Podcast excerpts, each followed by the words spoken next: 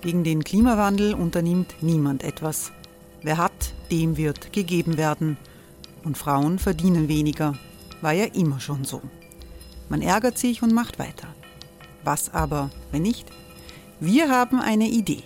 Die Falter Arena macht die Bühne frei für Menschen und Projekte, die das Land verändern. Mein Name ist Eva Konzett. Ich leite das Politikressort im Falter. Und am Sonntag, den 26. Mai, veranstalten wir im Wiener Stadtsaal die nächste Falter Arena. Mit dabei unter anderem der ehemalige Politiker und Neosänger Matthias Strolz, Theresa Imre von Markter, Sonja Jöchtel von Love Politics oder Kari Ochsner von Ochsner Wärmepumpen. Machen statt jammern. Wir schauen uns an, wie das funktionieren kann. Kommen auch Sie vorbei. Alle Informationen und Tickets finden Sie unter falter.at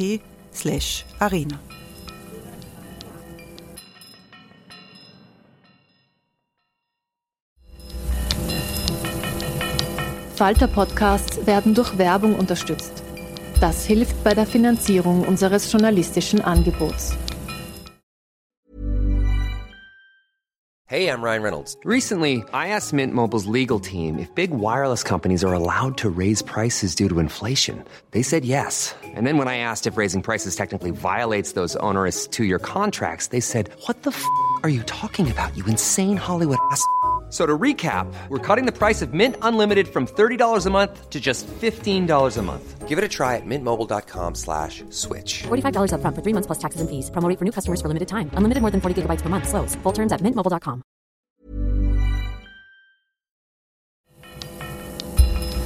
Falter Radio, der Podcast mit Raimund Löw.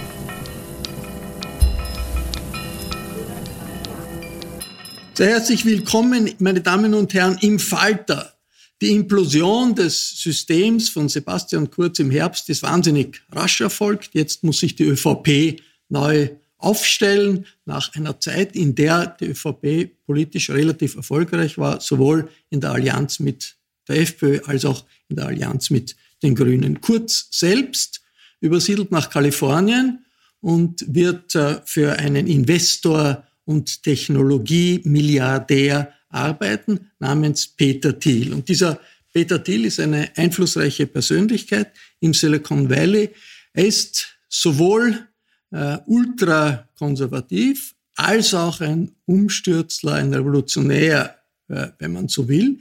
Eine merkwürdige Kombination, die aber nicht ganz ungewöhnlich ist, äh, vor allem in den USA. Da gibt es eine eigene Ideologie. Libertarismus ist die Ideologie, die dahinter steckt und libertäre Institute, libertäre Publikationen äh, gibt es seit langem. Dieser Milliardär Peter Thiel ist ein Vordenker der Libertären. Was das bedeutet und ob es irgendeinen Zusammenhang mit der ÖVP äh, gibt, darüber werden wir sprechen. Diese Sendung kommt aus der Wien Redaktion der Wiener Wochenzeitung Falter. Wir sind alle online miteinander verbunden. Sehr herzlich begrüße ich die Publizistin Ingrid Brodnik. Hallo. Guten Tag, Lo. Ingrid Brodnik ist Buchautorin, Journalistin und eine Top-Expertin für die Social Media, die sozialen Medien, die uns so stark äh, beschäftigen. Ich freue mich, dass Richard Grasel mit dabei ist. Hallo. Servus. Richard Grasel ist stellvertretender Chefredakteur des Kurier und er kümmert sich um die digitalen Auftritte des Kurier. Ich begrüße sehr herzlich Lukas Schretzmeier-Sustaller. Willkommen. Uh. Herr Sustaller ist Ökonom. Er leitet das NEOS Lab. Das ist der Think Tank der NEOS. Und ganz besonders freue ich mich, dass Armin Thurnherr mit dabei ist. Hallo. Hallo. Armin Thurnherr ist Herausgeber und Mitbegründer äh, des Falter. Ingrid Bodnik, inwiefern ist äh, der Fall dieses Peter Thiel, Ideologe, Milliardär, aber ultrakonservativer Libertäre, äh, etwas Besonderes in Silicon Valley? Tatsächlich ist Peter Thiel eine extravagante Figur. Erstens, er ist einer der auffälligsten Libertären. Das heißt, er geht wirklich sehr weit in seinen ähm, staatskritischen Ansichten. Ähm, libertäre Denker, Denkerinnen hm, stellen ja den Staat beziehungsweise wie weit der Staat reicht massiv in Frage. Und wofür Peter Thiel da bekannt wurde, ist, ähm, dass er Monopole als etwas durchaus Positives sieht. Ich muss das kurz erklären. Der Hintergrund ist, dass wir in Europa, aber auch in den USA eigentlich sagen, Monopole sind ein Risiko, weil ein Unternehmen, das ein Monopol hat, kann zum Beispiel ähm, Preise verlangen von den Konsumenten, Konsumentinnen, die unfair sind oder womöglich auch ähm, am Arbeitsmarkt von den Mitarbeitern, Mitarbeiterinnen nicht Gehälter zahlen, die ähm, man im Wettbewerb zahlen müsste. Da gibt es mehrere Einwände warum Monopole, warum zu viel Marktmacht eines einzelnen Anbieters Schattenseiten haben kann. Und Thiel geht hin in seinem Buch ähm, Zero to One und sagt, nein, ähm, Monopole sind etwas Gutes. Denn wenn man nicht mehr sich mit dem lästigen Wettbewerb beschäftigt, dann kann man sich ganz auf ähm, Innovation oder auch auf Verbesserung der Arbeitsbedingungen konzentrieren. Ist ein umstrittener Blick. Und das Zweite, wofür, ähm, womit Thiel heraussticht, ist ganz einfach, und das macht ihn wirklich zum Exoten im Silicon Valley. Er hat Trump 2016 unterstützt. Er ist auch ein Spender der Republikanischen Partei.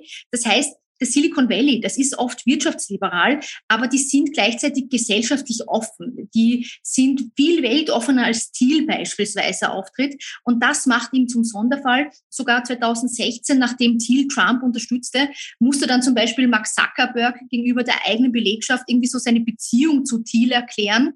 Da merkt man, das ist nicht die Standardposition.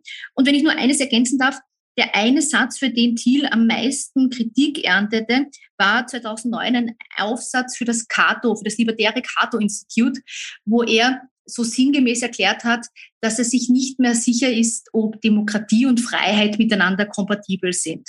Das ist natürlich eine ziemlich harte Ansage. Armin, äh, der Mann, äh, für den jetzt äh, Sebastian Kurz arbeiten wird, ist ja schon ein Intellektueller. Also ist nicht nur ein Geschäftsmann. Also er schreibt Bücher, es gibt wahnsinnig viele Referate von ihm äh, zu den verschiedensten Themen.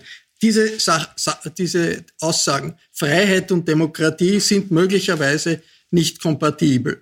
Sind das äh, aus deiner Sicht Provokationen oder ist da nicht mehr dahinter ideologisch bei den Libertären und bei einem, einer Persönlichkeit wie diesem Peter Thiel? Ja, da ist sicher mehr dahinter, weil Thiel ist ja, kein, ist ja auch kein gewöhnlicher Libertärer, wenn es gewöhnliche Libertäre denn überhaupt gibt. Er ist ein Contrarian, wie, wie auch der Titel dieses Buches äh, lautet. Das heißt, er ist prinzipiell dagegen. Aber er kommt, er, er leitet sich ja selbst sehr gern her von seiner Stanford-Studienzeit, wo es diesen berühmten Professor René Girard gibt, äh, dessen Theorie der, der Nachahmung, also Mimesis oder dann sozusagen das Prinzip der Nachahmung und die Mimetik, das grundsätzlich Treibende im menschlichen Dasein ist. Das habe ihn auch zu seinem Facebook-Investment geführt, weil er da gleich erkannt hat, auch, dass die Leute dann auch nur einander nachahmen oder nachhelfen, dass ein Medium, das das zum Prinzip macht, sehr erfolgreich sein muss.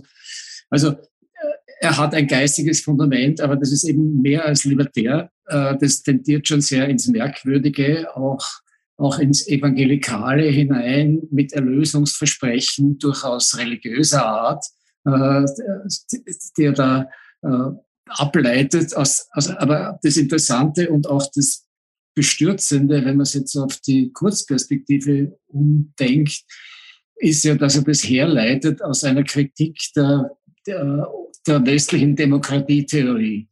Also alles, was von, was, was wir sozusagen an, an, an Souveränitätstheorie, an demokratischer haben, von, von Thomas Hobbes her abgeleitet, das lehnt er prinzipiell als unerfülltes oder falsches Versprechen ab. Und das funktioniert nicht und deswegen wird auch die Weltgesellschaft, die auf sowas aufbauen will, nicht funktionieren. Und deswegen müssen wir uns renationalisieren und zwar im Sinne eines, eines besseren Jenseits, das uns wahrscheinlich dann irgendwie Peter Thiel verspricht, vielleicht mit dem Ministranten Sebastian Kurz. Jetzt, äh, Lukas Sustaller, inwiefern hängt der Aufstieg der digitalen Welt zusammen mit dieser neuen Art von ultrakonservativer Ideologie? Naja, in gewisser Weise haben wir, glaube ich, mit Peter Thiel, wie schon mehrmals jetzt gesagt wurde, jemanden, der sicher fringe ist, also außergewöhnlich, was seine politischen Ideologien betrifft, aber natürlich bringt uns ja das, das soziale Netzwerken ja deutlich näher mit solchen äh, Ideologien zusammen. Also wenn ich in Wien äh, früher libertäre Aufsätze hätte lesen wollen, hätte ich das Reason Mag äh, Magazine abonnieren müssen und das wäre wahrscheinlich mit Wochenverzögerung bei mir im Postkasten gelandet. Jetzt kann ich die Essays etc. Äh, in, von, von Peter Thiel und anderen äh, sehr viel einfacher lesen, teilen ähm, und diskutieren. Ähm, was aber schon der Fall ist, ist, dass natürlich der, die Frage des Wettbewerbs, und das hat Ingrid Bodnik angesprochen, äh, völlig neu gestellt wird. Marktmacht ist schon etwas, was eigentlich was man so als äh, liberalen äh, Kernwert, als, als auch wichtiges liberales Werkzeug für Checks and Balances immer wieder sieht. Und das lehnt Thiel ja ab. Er ist in der, in der Frage äh, im Wording liberal ja ganz weit weg von dem, was eigentlich äh, marktwirtschaftlich orientiert ist. Äh, und das ist auch ein bisschen diese, diese Unterscheidung in dem Libertären im Vergleich zum Liberalen äh, und zum liberaldemokratischen, dass ja die Liberalen eigentlich marktwirtschaftlich orientiert sind, pro-Market und Ziel ganz eindeutig pro-Business. Also wenn der Unternehmer, die Unternehmerin das einfach gegen jede Regel durchsetzen möchte, was auch immer er gerade für ein Angebot macht, ist ihm auch völlig wurscht, wenn sozusagen da Kartellbehörden etwas dagegen haben, dann wird gegen diesen Druck gearbeitet und lobbyiert. Äh, und das ist sicher das äh, Element, das auch bei Thiel in seiner Beziehung zu Trump auch so deutlich geworden ist, weil dieses Autoritäre, das Trump vielleicht eher gesellschaftspolitisch mit seiner Border Wall und vielen anderen Dingen durchsetzen wollte, das klingt bei Thiel halt sehr stark in seinen Essays und Positionen dort durch. Ähm, ob es wirklich merkbar für die Digitalwirtschaft in den USA steht, wage ich trotzdem zu bezweifeln wollen, weil wir haben in den USA eigentlich ja diese sind viele dieser Unternehmen ja börsennotiert. Das heißt, die unterliegen denselben Compliance-Vorschriften, denselben Investorengruppen wie viele andere Unternehmen, sind natürlich profitmaximierend ausgerichtet. Aber da gibt es ja sozusagen keine äh, verschworene BlackRock-Ideologie, die dafür sorgt, dass sozusagen irgendwas Libertäres da jetzt hochgejazzt wird, indem die Aktien von Facebook, Google oder sonst wem gehalten werden. Und gerade dort sind die Gründerinnen und Gründer ja durchaus auch politisch ganz anders anzusiedeln. Die sind nicht libertär und ultrakonservativ, die sind sozusagen natürlich marktwirtschaftlich orientiert liberal, aber viel weltoffener, als es Peter Thiel und Donald Trump wären. Jetzt Richard Grasl, man fragt sich als äh, österreichischer Beobachter, was macht der Sebastian Kurz in dieser Welt? Ist da äh, offenbar oder möglicherweise äh, mehr an, an politischen Gemeinsamkeiten entstanden, auch ideologischen Gemeinsamkeiten ent, entstanden zwischen Kurz und diesen ultra äh, ultrarechten Flügel des Silicon Valley, als man das wahrgenommen hat oder das viele wahrgenommen haben äh, in der Zeit, in der er Bundeskanzler war? Also ich glaube, dass das jetzt nicht mit der, der, politischen Ausrichtung des Peter Thiel zu tun hat, sondern Kurz hat ja auch zu vielen anderen äh, hochrangigen Personen, Eigentümern, Gründern, Milliardären aus dem Silicon Valley immer auch äh, guten Kontakt gehabt. Ich erinnere an, an Eric Schmidt zum Beispiel, äh, mit dem er ja auch immer wieder in Kontakt war. Äh, ich glaube, Kurz hat diese Welt fasziniert äh, und natürlich in dieser Zeit Kontakte aufgebaut, auch zu Peter Thiel. Das ist ja auch bekannt. Er hätte im vergangenen Jahr auch äh, sogar eine Laudatio für Peter Thiel in Deutschland halten sollen äh, bei der Verleihung eines Preises. Die Frage ist, äh, und das hast du, glaube ich, völlig richtig angesprochen, was kann Sebastian Kurz überhaupt für Peter Thiel tun oder umgekehrt, warum braucht Peter Thiel einen Sebastian Kurz unbedingt in seinem Beraterteam? Ähm, und ich glaube jetzt weder, dass er ihn für seine politischen Vorstellungen in den Vereinigten Staaten braucht. Ich glaube auch nicht, dass er ihn braucht dafür, dass er äh, den, den, die Konzerne, an denen Deal beteiligt ist, wo er Risikokapitalgeber ist, auch in, in, in, digitaler oder inhaltlicher Weise voranbringt. Was Thiel allerdings gut brauchen kann, sind natürlich Kontakte innerhalb Europas, Kontakte äh, zu den europäischen äh, Staatsspitzen und da kann Kurz natürlich Thiel genauso dienen, äh, auch mit Kontakten in die EU-Kommission, so wie das auch viele andere Politiker, die nach ihrem politischen Job halt äh, in die äh, Privatwirtschaft gewechselt sind, auch getan haben. Und da, glaube ich, wird es ganz eindeutig darauf ankommen, wie transparent ähm, könnte Lobbying-Tätigkeit von Sebastian Kurz in verschiedenen ähm, Staatskanzleien, in verschiedenen EU-Gremien auch sein. Und da glaube ich, ist diese Transparenz jetzt auch gegeben. Das ist keine Geheimaktion gewesen jetzt. Das wurde breit kommuniziert und gerade in der EU-Kommission gibt es ja auch äh, ganz klare Transparenzregeln für Lobbying, äh, dass Kurz hier also ähm, tatsächlich auch äh, für, für Thiel und für seinen Konzern auch arbeitet. Ähm, ich glaube nicht, dass, dass, dass Kurz hier sozusagen eine, eine politische Rolle in, in Peter Thiels Konzern spielen wird, aber man muss das abwarten. Es ist ja außer dem Wechsel äh, und einer, einer dürren Bezeichnung, äh, was Kurz Funktion dort sein soll, eigentlich bis jetzt nichts bekannt, äh, in welchen Feldern Kurz tatsächlich für Thiel arbeiten soll. Also er würde dann ein Thiel-Lobbyist, so wie, weiß nicht, Schröder ein Lobbyist für, für Gazprom auf der politischen Ebene. Ja, wir wissen ja, dass, dass, dass US-Giganten teilweise immer stärkere Probleme auch mit, mit den Behörden in Europa bekommen, aus wettbewerbsrechtlichen Gründen, aus, aus Datenschutzgründen äh, etc. Gerade in diesen Tagen wird ja auch wieder ähm, ein, eine, eine, eine neue gesetzliche Grundlage in Europa geschaffen, äh, dass Algorithmen offengelegt werden müssen von Meta, also früher Facebook zum Beispiel. Und ähm, ich glaube, dass wenn Kurzdeal dienlich sein kann, wofür sein Geld sozusagen verdient, auch bei Deal, dann ist es hier sozusagen Lobbying auf der politischen Ebene innerhalb Europas. Äh, Armin äh, Turner, dem Sebastian Kurz ist ja oft vorgeworfen worden, dass das alles nur Show ist und keine Substanz hinter seiner Politik. Jetzt Substanz hat es natürlich insofern schon gegeben, als äh, seine Politik gegen Multikulturalismus war, gegen Ausländer. Das war immer inhaltlich da. Jetzt bei Peter Thiel gibt es wahnsinnig viel Substanz. Äh, ist das äh, äh, eine Offenbarung dessen, was möglicherweise wirklich äh, hinter dem Sebastian Kurz gesteckt hat? Hat in der also Zeit, in der er aktiv war. Ich würde da die, die, die kommerzielle Rolle auch nicht überbewerten. Ich meine, das ist jetzt alles Cafés und Lesen und Erzählen, aber, aber ich habe mir einiges überlegt zu dem Thema und mir ist schon aufgefallen, dass äh, Kurz ja nicht eine ganz inhaltslose Politik gemacht hat und zufällig auch viele Akzente gesetzt hat, die eigentlich ganz gut äh, zum Thielschen Weltbild passen. Das heißt, man sucht sich ja so einen Arbeitgeber, wenn man, wenn man ihn sich aussuchen kann. Und das konnte Kurz offenbar, äh, wie, wie Kurz Kenner Grasel uns gerade versichert hat, wenn man ihn sich aussuchen kann, dann, dann, dann sagt er das Aussuchen auch was aus. Und Thiel ist ein, eine, eine Figur der relativ extremen, gerade noch am, am rechten Rand des, äh, des sozusagen äh, demokratischen Spektrums befindliche ideologische Figur. Steht für extreme Renationalisierung, äh, steht auch für Verbindungen mit autoritären Regimes. Er ist, wie die Ingrid Broding richtig gesagt hat, ja extrem demokratieskeptisch. Das heißt, man kann da, ohne böswillig zu sein, auch sofort eine Fortsetzung der kurzen Linie sehen, der mit äh, europäischen Autokraten besser konnte, mitunter als mit der Brüsseler Bürokratie.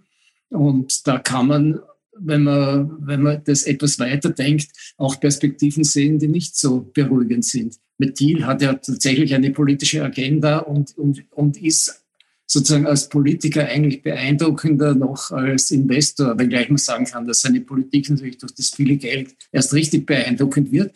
Aber das beides in dieser Kombination ist sehr ungewöhnlich und sich als demokratischer Politiker da so in dieser nämlich ideologischen Funktion. Er ist ja bei Thiel äh, Capital äh, angestellt und nicht bei Palantir oder irgendwo wie die, wie die Frau Rudasch, die hat ja auch ganz ohne jegliche Skrupel als Managerin werkt in einer, in einer Überwachungsfirma äh, globalen Ausmaßes, sondern er ist bei Thiel Capital und das ist eigentlich eine kleine naja, was, was kann man fast sagen, ein, ein Hotshop von, von, von kreativen Köpfen, die Thiel in sehr ideologisch-politischer Absicht versammelt und gar nicht so sehr ein lobbyistischer. Also da kann man schon einiges, ohne es jetzt zu wissen, aber zumindest mal hineinvermuten. Wenn man sich jetzt äh, anhört, was der Peter Thiel sagt, auf YouTube gibt es viele Vorträge, die, die Publikationen durchliest, dann fällt auf, das sind Themen, die sich mit der Zukunft beschäftigen. Also er ist nicht jemand, der für den im Vordergrund steht, äh, pragmatisch als Politiker muss man das tun oder jenes äh, tun, sondern äh, er beschäftigt sich mit Langzeitperspektiven und das ist offensichtlich attraktiv für viele. Das ist eine Gedankenwelt der Libertären, füllt die eine ideologische Lücke, weil in der Politik Langzeitperspektiven überhaupt keine Rolle mehr spielen. Bei den etablierten Politikern, da geht es überhaupt nur mehr um Pragmatismus.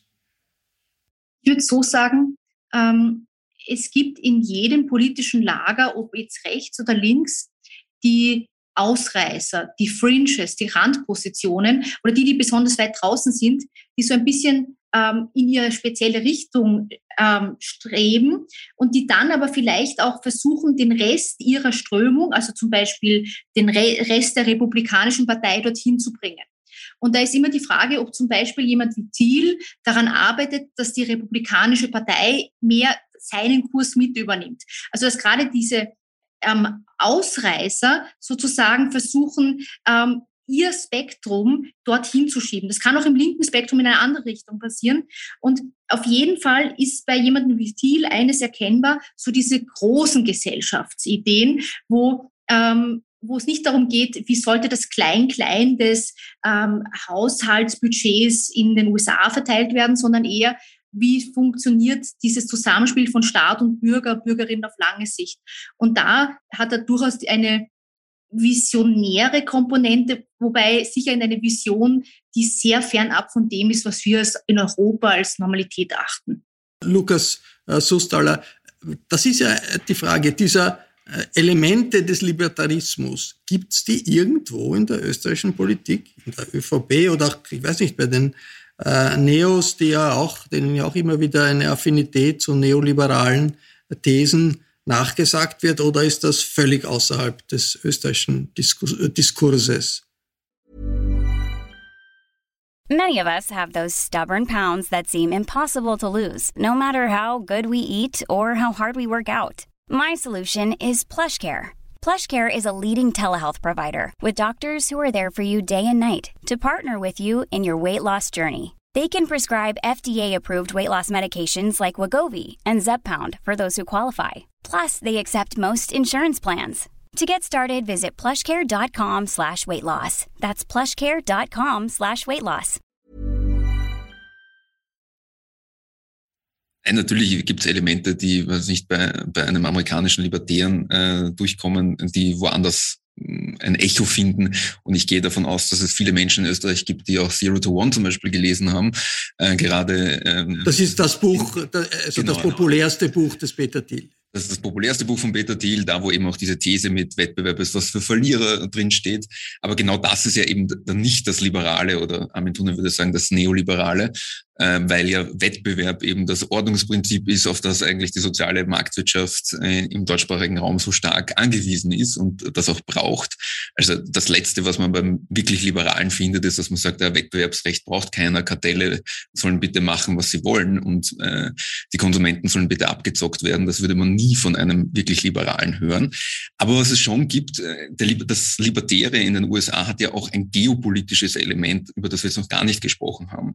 Zum Beispiel sind Libertäre an sich sehr an, anti-interventionistisch. Also der Irakkrieg, Interventionen in Afghanistan, das ist alles, was Libertären, also wirklich libertären Kandidaten, ähm, ja massiv zuwidergeht. Und da ist natürlich die Republikanische Partei eigentlich schon sehr anders angelegt. Also die haben da schon den Geltungswillen, dass sie sagen, na gut, ähm, wir intervenieren als Weltpolizist in allen äh, Regionen der Welt, wo es wichtig ist. Das ist schon etwas, was einem wirklichen Libertären ganz gegen den Strich geht.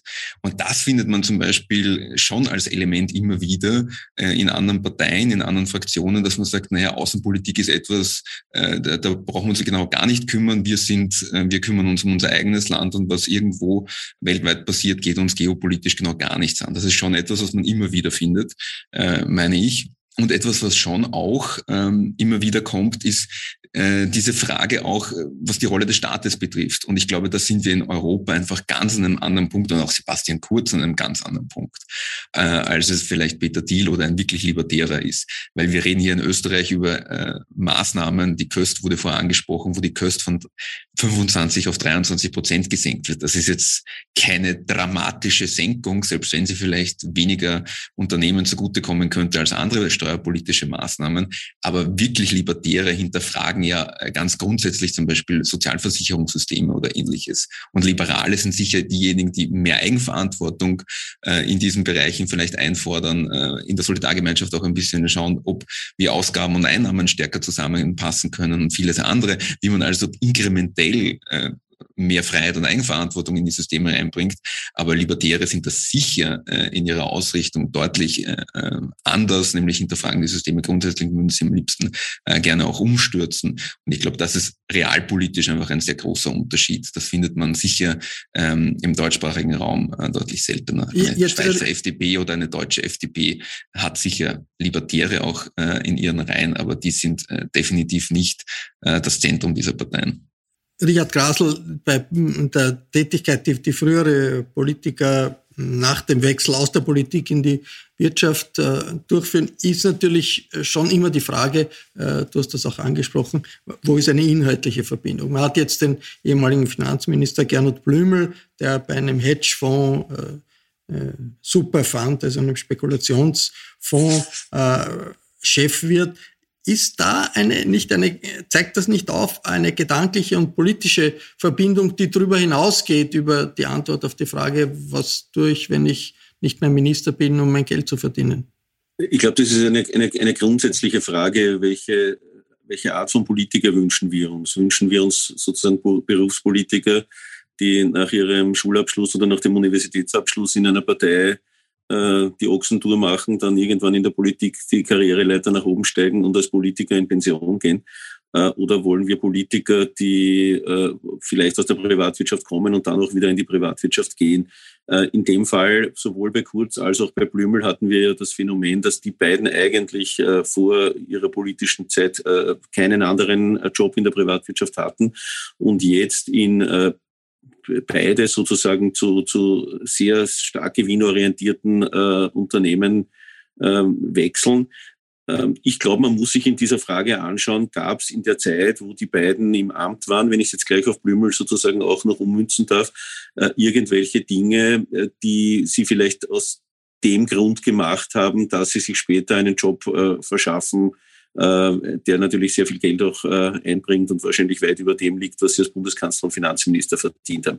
Ich habe jetzt bei grober Betrachtung äh, der politischen Agenda von Kurz keine ähm, Maßnahmen, die er gesetzt hat, weder auf europäischer Ebene noch auf österreichischer Ebene, äh, die dazu mich jetzt verleiten würden zu sagen, er hat sich sozusagen den Weg zu, zu, zu Thiel durch sein politisches Wirken hier schon bereitet. Kurz hat, äh, glaube ich, oft sehr oft das getan, was auch äh, in den Umfragen weitergebracht hat. Er hat äh, Mindestpensionen stärker erhöht, als die Pensionskommission das vorgeschlagen hat, äh, war da teilweise sogar sehr fast linksliberal äh, unterwegs in seiner politischen Agenda. Und wie es Lukas Susterler schon gesagt hat, ich glaube, die 2% Körperschaftssteuersenkung kratzen den Herrn Thiel wahrscheinlich nicht wirklich äh, weil er auch hier in Österreich keine Steuern zahlt. Ähm, das heißt, ich habe weder bei Kurz noch bei Blümel jetzt sozusagen etwas gefunden, wo ich mir dachte, ähm, das hat einen Sieg vielleicht gegen äh, eine, falsche Entscheidung in der Politik getroffen, äh, um sich hier einen, einen Job nach der politischen Karriere zu, zu verschaffen. Und ich glaube, grundsätzlich sind wir schon gut daran, äh, wenn wir auch Politiker haben wollen, die sozusagen sowohl in der Zeit vor der Politik als auch nach der Politik äh, in der Privatwirtschaft tätig sein können und dort auch gefragt sind. Armin Thurnherr, das ist sozusagen, wenn man, wenn man die Gesamtbilanz die, der, der Tätigkeit von äh, Blömel oder, oder auch Kurz ansieht und das, was sie jetzt nachher tun, ist doch aber schon mehr Kontinuität, als, äh, als das in der, in der Diskussion bewusst war, oder? Äh, ich, ich würde mal sagen, dass bei, bei Kurz das Auffälligste ja war, dass äh, große Besorgnis in Kreisen der Wirtschaft herrschte, dass er von Wirtschaft keine Ahnung hat, als er, als er einstieg. Ne? Er, er, war, er, war, er war vollkommen unqualifiziert und auch unbelegt und hat es sozusagen halt mit, mit Beraterteam und mit, mit, mit Fähigkeiten öffentlicher Darbietung da ganz gut hingekriegt. Also ich würde auch äh, der Richard Kassel zustimmen, der hat jetzt nichts, Besonderes getan was, was, man, was man jetzt als korrupt aus, auslegen könnte in Bezug auf, auf den Job bei, Thiel. Das glaube ich gar nicht. Man das ein paar Reisen unternommen hat und geschaut hat, dass auch er seine Kontakte äh, zu seinem Vorteil auslegt. Das ist äh, grenzwertig, aber durchaus noch, glaube ich, tolerabel. Mich irritiert halt mehr einfach die äh, und da glaube ich, ist schon ein Unterschied zum Engagement von Blümel. Das würde ich jetzt nicht so ohne weiteres äh, gleichsetzen. Blümel hat halt einfach geschaut, dass er einen, einen lukrativen Job kriegt, bei dem er viel Geld verdient und der einigermaßen äh, Renommee hergibt. Während der Job von Kurz ja mehr als das ist. Der hat schon einen ideologischen Beigeschmack, der hat den Beigeschmack einer Entscheidung für, für etwas und für eine bestimmte Richtung. Weil niemand kann sagen, er arbeitet jetzt nur für ein Unternehmen, sondern Peter Thiel ist kein Unternehmen. Peter Thiel ist auch eine Mission. Peter Thiel ist eine Art, er ist auch kein richtiger, ne, das ist nicht mal ein richtiger Libertärer, von liberal ist ja überhaupt keine Rede, sondern der ist ein, der ist ein religiös äh, akzentuierter Libertärer, der irgendwie äh, große Erlösungsversprechen damit drin hat. Die Libertäre sind ja anarchistisch äh, grundiert von Anfang an. Das war ja ursprünglich mal eine linke Bewegung im 19. Jahrhundert aber, aber sicher keine messianische Bewegung. Thiel aber hat einen Zug ins Messianische. Den hat man bei Kurz ja nur in parodistischer Form, wenn man sich an die Stadthalle erinnert oder, oder an das Ansehen, das er bei seinen Anhängerinnen genoss, ja, als, als, als, als sozusagen Hausmeister Messias gesehen. Aber, aber es ist auch da, dieses Element. Aber die Entscheidung, sozusagen, ich gehe zu diesem Mann, ich gehe zu Peter Thiel, das ist meiner Meinung nach nicht nur eine kommerzielle Entscheidung oder nur, eine nur biografische Entscheidung. Da ist schon ein bisschen mehr drin. Ja, Ingrid Brodnik, noch ein bisschen abschließend zu, zur Bewertung. Äh, die Rolle der Ideologie. Wir haben ja gegenwärtig eine Sinnkrise der liberalen Demokratie. Die westlichen Demokratien fragen sich, sind sie überlebensfähig?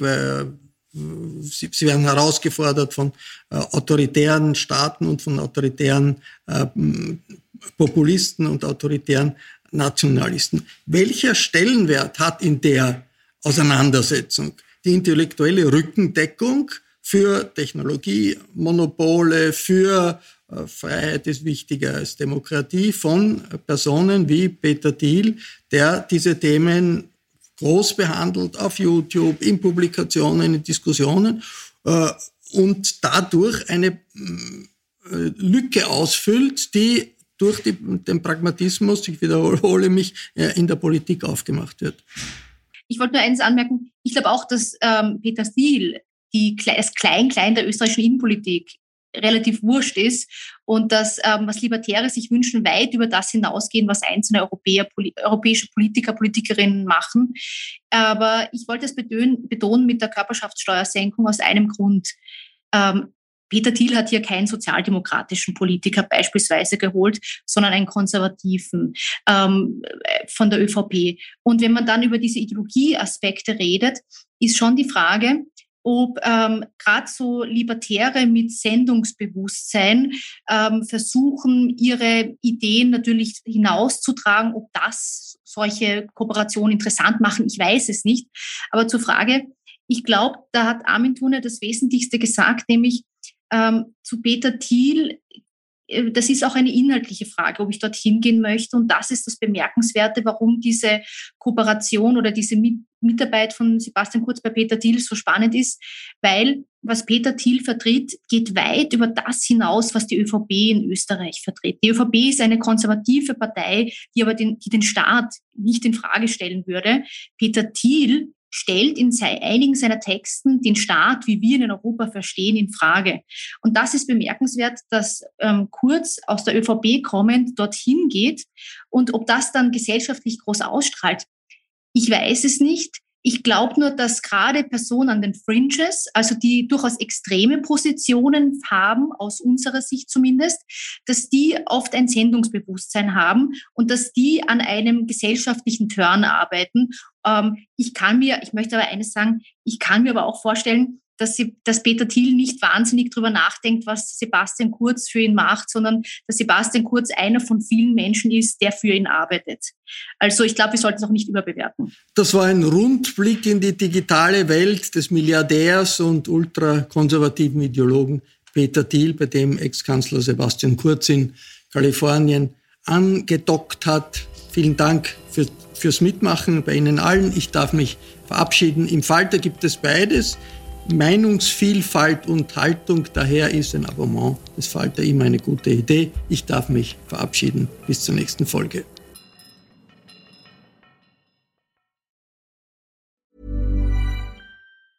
Ever catch yourself eating the same flavorless dinner three days in a row? Dreaming of something better? Well, HelloFresh is your guilt-free dream come true, baby. It's me, Kiki Palmer. Let's wake up those taste buds with hot, juicy pecan-crusted chicken or garlic butter shrimp scampi. Mm. Hello Fresh. Stop dreaming of all the delicious possibilities and dig in at HelloFresh.com. Let's get this dinner party started. Even when we're on a budget, we still deserve nice things. Quince is a place to scoop up stunning high-end goods for 50 to 80% less than similar brands. They have buttery soft cashmere sweaters starting at $50, luxurious Italian leather bags, and so much more. Plus, Quince only works with factories that use safe, ethical, and responsible manufacturing. Get the high-end goods you'll love without the high price tag with Quince. Go to quince.com/style for free shipping and 365-day returns.